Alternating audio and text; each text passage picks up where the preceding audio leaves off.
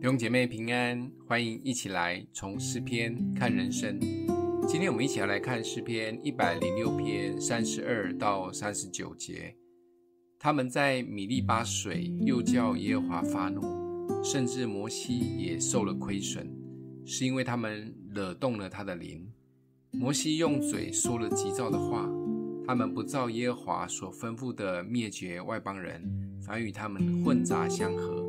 学习他们的行为，侍奉他们的偶像，这就成了自己的网罗。把自己的儿女祭祀鬼魔，流无辜人的血，就是自己儿女的血。把他们祭祀迦南的偶像，那地就被血污秽了。这样，他们被自己所做的污秽了，在行为上犯了邪淫。米利巴水事件是让摩西无法进入迦南美地的最后一根稻草。或许也是摩西心里最大的遗憾。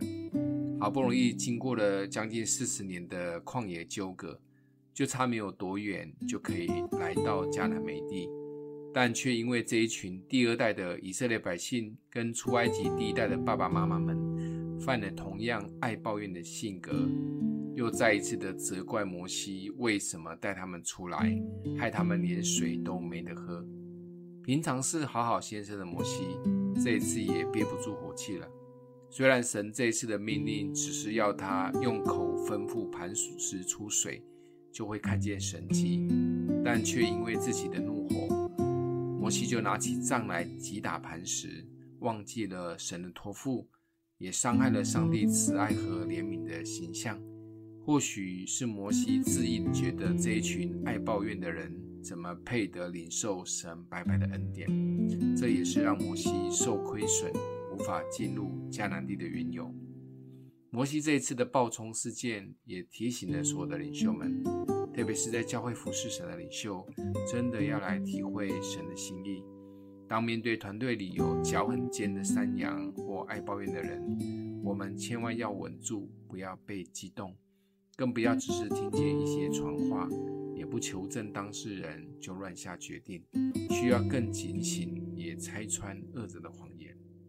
我们可以成为领袖，都是神的恩典。每一位我们带领的人也都很宝贵，都配得领受神白白的恩典。不管他们现在的生命状态是如何，因为我们是带领他们的，相信神会赐下更多的恩典及能力给我们，至少我们要先稳住，不管被带领的人是如何的浮躁，生命常常的软弱，先稳住，永远是领袖最重要的事。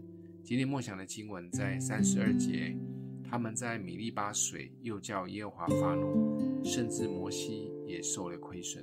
我们一起来祷告，爱我们的父，求主赐给我们一颗平静安稳的心，不管我们所面对的或带领的人是如何的软弱，甚至无理。帮助我们有一颗不震动的国在我们的里面，也赐下属天的智慧去面对做讨你喜悦的事。奉耶稣基督的名祷告，欢迎订阅分享，愿上帝祝福你哦。